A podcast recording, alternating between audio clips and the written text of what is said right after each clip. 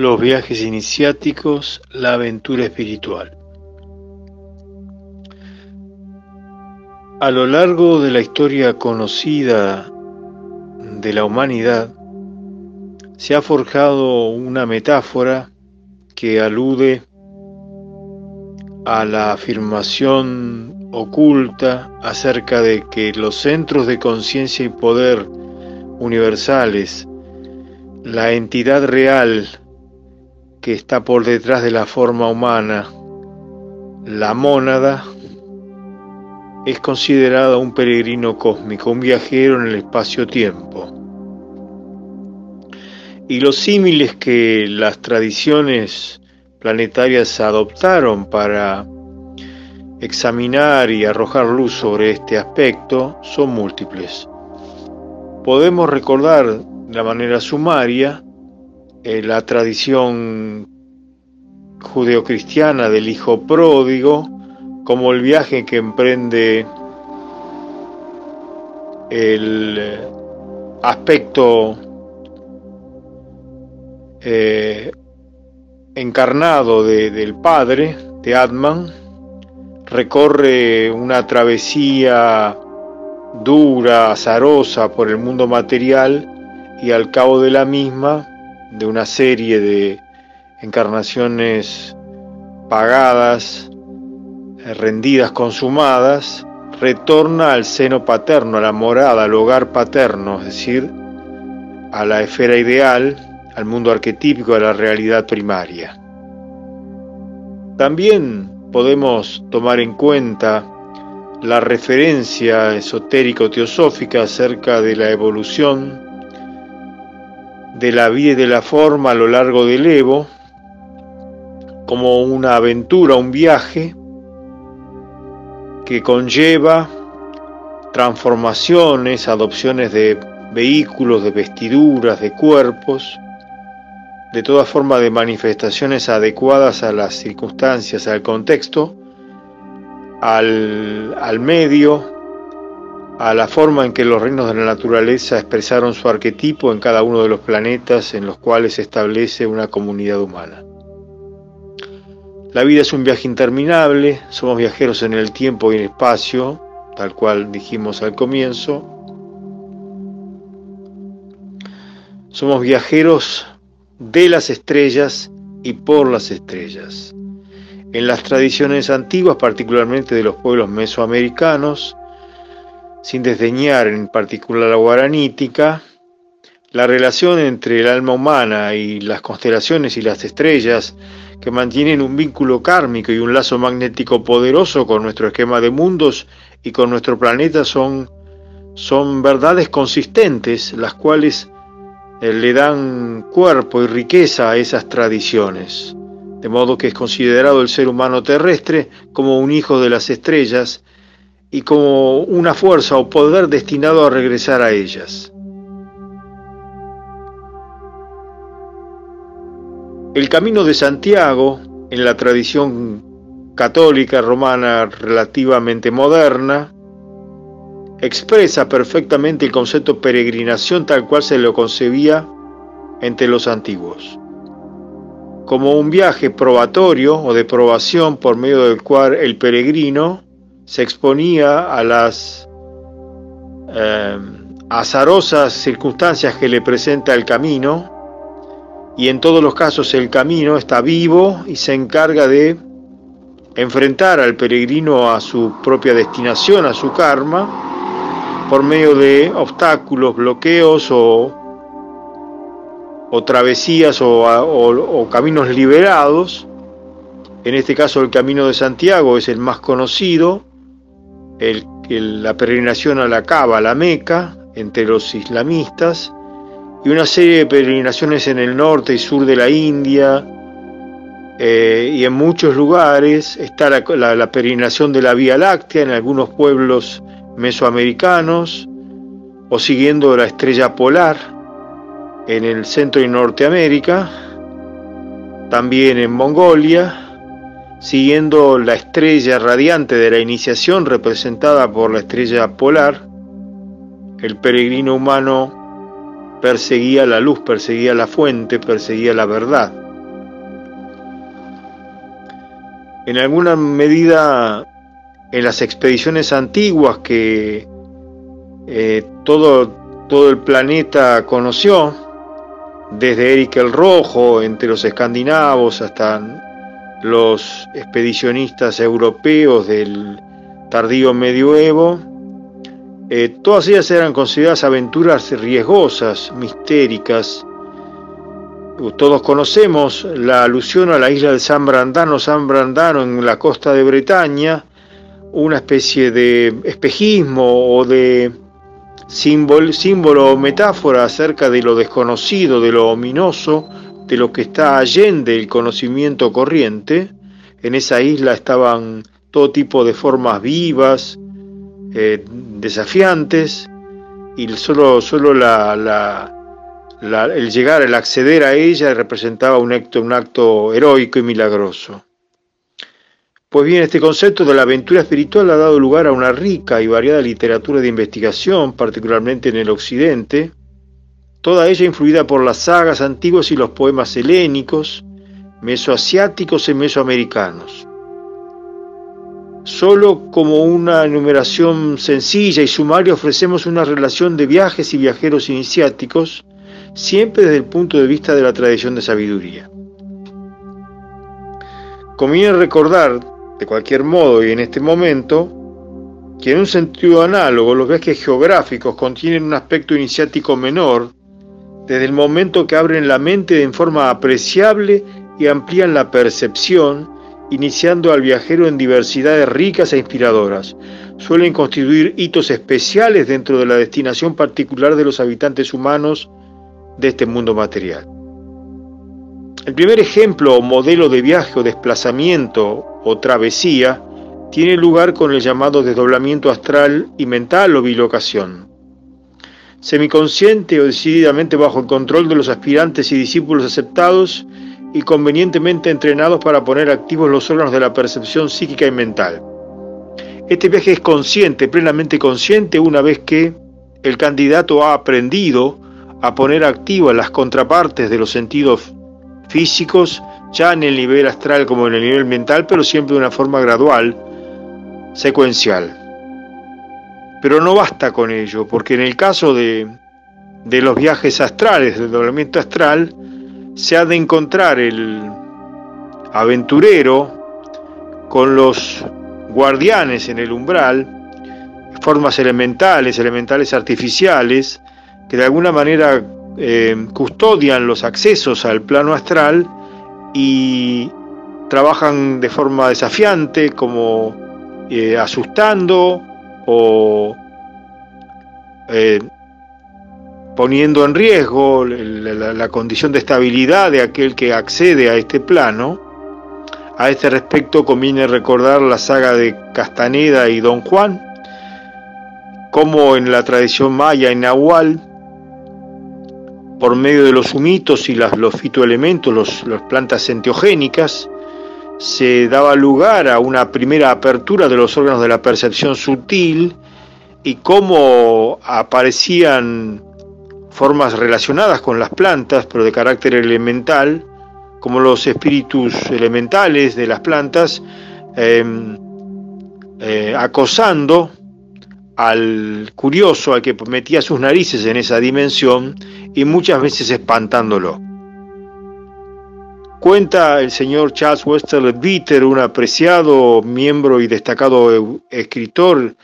mm, de la Sociedad Teosófica de Adiar desde el siglo XIX y XX, como en ocasión de, llegar a, a, establecerse en la sede mundial en Adiar de la Sociedad Teosófica de Adiar, una noche se le hizo trasladar en, cuerpo astral hasta una isla cercana en el río Adiar, próximo a la sede, y como allí el maestro le dejó solo, y él comenzó a sentir aprensión, miedo, y notó que en la medida que esto crecía, formas uh, antropoides, formas con, un cierto sesgo ah, humano, pero como caricaturas, deformes iban apareciendo y que también en la medida en que su miedo crecía, estas formas crecían. el maestro buscaba que Leadbeater aprendiera qué es la dimensión astral, el reino de la fantasía y ese gran basurero sideral que está sobre nosotros y en nosotros y que involucra nuestras auras y nuestro equipo psicofísico en gran medida y del que tenemos que desprendernos eh, de una manera inteligente y estratégica, cómo ese mundo astral estaba construido por las fantasías, los deseos, los caprichos, los miedos, las aprehensiones, los temores ominosos del ser humano, sus pasiones, y que en la medida que uno las alimenta, estas formas elementales crecen y crecen, conformándose grandes nubes psíquicas y egregores de difícil desmembramiento. Tenemos que recordar que dentro de la tradición oculta se habla de los peregrinos cósmicos, como dijimos, de las mónadas estelares o humanas, consideradas como los arquetipos del peregrino sideral. Viajan, entre comillas, y hacen experiencia en distintos esquemas de mundos a fin de colmar la copa de la sabiduría y alcanzar estados cumbres de conciencia y poder. Conforme a lo insinuado en la obra monumental de la señora Elena Petrovna Blavatsky, La Doctrina Secreta, en nuestro planeta conviven mónadas encarnadas que alcanzaron la individuación o la individualización humana en este y en otros mundos, así en la evolución lunar terrestre como de otros planetas, por lo cual la complejidad de la experiencia común colectiva de la humanidad terrestre es grande. Mm, debemos tener presente también en la misma literatura proveniente de la señora Blavatsky las referencias que hace a los meteoros y cuerpos errantes, a los, eh, cuerpos cometarios, peregrinos espirituales y materiales que buscan un ámbito de vida planetaria y solar atravesando distancias inconcebibles. Se debería hablar de ellos como de mónadas encarnadas en la forma adventicia de un cuerpo espacial errabundo. aunque no hay constancia de esto, Tales entidades podrían ser el eslabón perdido o intermedio entre las altas evoluciones solares y cósmicas alcanzadas por las mónadas humanas y la condición del logoi planetario, es decir, de la fuerza espiritual que preside y administra la suerte de un planeta. Eh, pero como en todos los casos, los cuerpos cometarios, los meteoros y los cuerpos errantes eh, tienen una destinación particular ligada al plano astral, al mundo emocional, en gran medida, y así lo reconocían los antiguos cuando al registrar la presencia de estos cuerpos errantes sobre el firmamento visible, comenzaban a vaticinar eh, desgracias, situaciones nefastas, calamidades, Téngase presente que estas influencias se, presentan así en el plano material, eventualmente, pero en el plano aéreo, mental y espiritual tienen otras, otras, otras acepciones, otras implicaciones. Así la luna, que para el plano material es em, un, un, cuerpo sideral cargado de em, efluvios psíquicos pesados, duros y y llenos de perversidad, una vez que la luna alcanza su, su completa lunación, la luna llena, es el momento adecuado para que la mente eh, adquiera la amplitud, se ensanche y permita al practicante en los medios meditativos eh, acceder a estados superiores de conciencia, por lo cual, como ustedes ya conocen, en algunas escuelas se han trazado, se han descrito, se han revelado en los festivales de las lunaciones de las lunas llenas de todo el año, con especial énfasis en los de Tauro, los de Géminis, los de Pascua, eh, que de alguna manera indican momentos cumbres en la influencia que la jerarquía planetaria ofrece y derramas sobre el mundo como una bendición particular cada año. Tenemos los seres solares ocumares también como viajeros siderales, los verdaderos actores individuales del drama mundial, los ángeles de la guarda, Feruero, dobles fases, son los dobles espirituales esenciales, Agnisvatas o ángeles solares, nuestros mentores espirituales con los cuales somos unos en esencia, pero no necesariamente en destinación final. Una vez concluido el proceso iniciático propiamente humano, prosigue su línea de evolución particular. Se debe tener presente que el ser humano es esencialmente una mónada y no un ángel celador, un aspecto, una emanación de la voz, del Bach, de la hueste, de, la armonía eh, superior, un aspecto constructor. Las mónadas humanas tienen un carácter creador fundamentalmente, pero todas ellas tienen que acceder a los estadios inferiores y preliminares y prehumanos para luego trascenderlos, y esta es una, una ley oculta. Aún los dioses que no han atravesado la condición humana se verán impuestos de la ley y de la necesidad de hacerlo y emprenderán su viaje de carácter involutivo a través de los distintos estamentos o niveles en que la emanación una fue constituyendo los distintos planos o dimensiones. Recordemos también que dentro de esta misma tradición se mencionan los cónsules del concilio de Shambhala, Shambhala, ese centro espiritual que preside, administra la, destinación del planeta y de la humanidad, estos cónsules del concilio de Shambhala son delegados de otros mundos dentro de nuestro sistema solar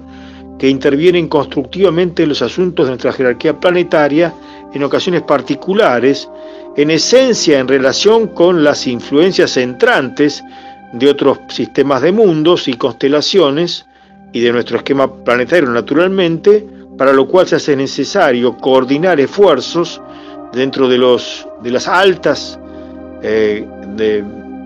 realidades espirituales o jivatmas, los Dian Budas y Dian Chuans, que conforman este cuadro global de cónsules del concilio de Shambhala, lo cual prueba que hay una unidad subyacente en las distintas evoluciones de nuestro sistema de mundos, en nuestro sistema solar. Tenemos también los avataras, emanaciones del triple logo, la tradición oculta, particularmente enseñada por la doctora Nivesan, indica que amén de los conocidos avataras de Vishnu, existen avataras de Brahma y de Shiva. En la cultura iniciática brahmínica se cuentan por decenas, algunos aparecen cada eones, cada, por, por periodos de tiempo muy prolongados, otros más frecuentemente. Hay avataras del reino mineral, animal, vegetal. Están los avataras conocidos de Vishnu. Tenemos el Manu, que es el avatar del primer rayo, o la fuerza avatárica. Tenemos también que considerar el espíritu de paz el espíritu de síntesis, el avatar de Acuario, dentro de aquellos que han sido expuestos ya y presentados por la literatura esotérica de las últimas eh, décadas. Respecto al proceso contemplativo viaje interior, ¿qué más decir? Figuradamente es el traslado del foco de conciencia desde los principios personales a los principios espirituales, con lo que esto representa como elevación, ascensión, trascendencia y desplazamiento precisamente de la conciencia, todo a lo largo del arco que constituye por un lado el triple hilo de la conciencia antacarana y por otro lado la gradual ascensión del triple aliento que se, que se reúne en Kundalini, la energía eléctrico-espiritual, y ese viaje o ascensión trae como consecuencia el despertar de la conciencia presente, activa, en cada una de las dimensiones del ser, de los estamentos en que está conformado la manifestación del ser de la realidad. Otros viajeros iniciáticos y viajes espirituales tienen que ver con los discípulos avanzados y agentes de la jerarquía que tienen esa misión. Suelen ser los vectores de la práctica de triángulos, tal cual fuera expuesta por el del Chualkul, el tibetano, son además la canalización material de la relación energética y consciente entre los condiscípulos de algunos de los 49 ashrams y aquellos que sirven y enseñan en la diáspora, especialmente cuando la conexión telepática no es suficiente para los objetivos delineados. Ocasionalmente se ocupan de situar o establecer talismanes magnetizados convenientemente en sitiales designados a lo largo y ancho del planeta y de apuntalar los emergentes cambios de paradigmas ofreciendo precisas instrucciones a las mentes despiertas y ávidas de superación. Y por fin, y para terminar, vamos a mencionar las conexiones internas de las huestes de egos espirituales y de mónadas con un Dharma común. Pueden estar parcialmente encarnados. Algunos de ellos, siempre el número de siete, pueden haber trascendido la esfera de la experiencia humana.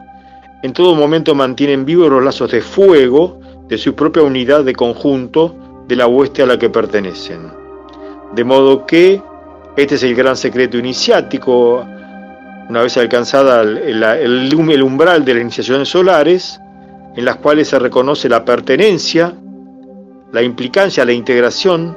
a una hueste de, egos espirituales, de yo, de yo superiores, y por natural consecuencia, de mónadas todas las cuales en héptadas eh, de a siete se integran dándole forma a, un, a una unidad mayor eh, alimentada por las riquezas y singularidades identitarias de cada una de ellas. Este, en estrecha síntesis, esta es la presentación que queríamos hacer acerca del tema que tanto ha atraído a las generaciones de estudiantes a lo largo y ancho del planeta, es decir, unas pocas palabras sobre los viajes iniciáticos y la aventura espiritual.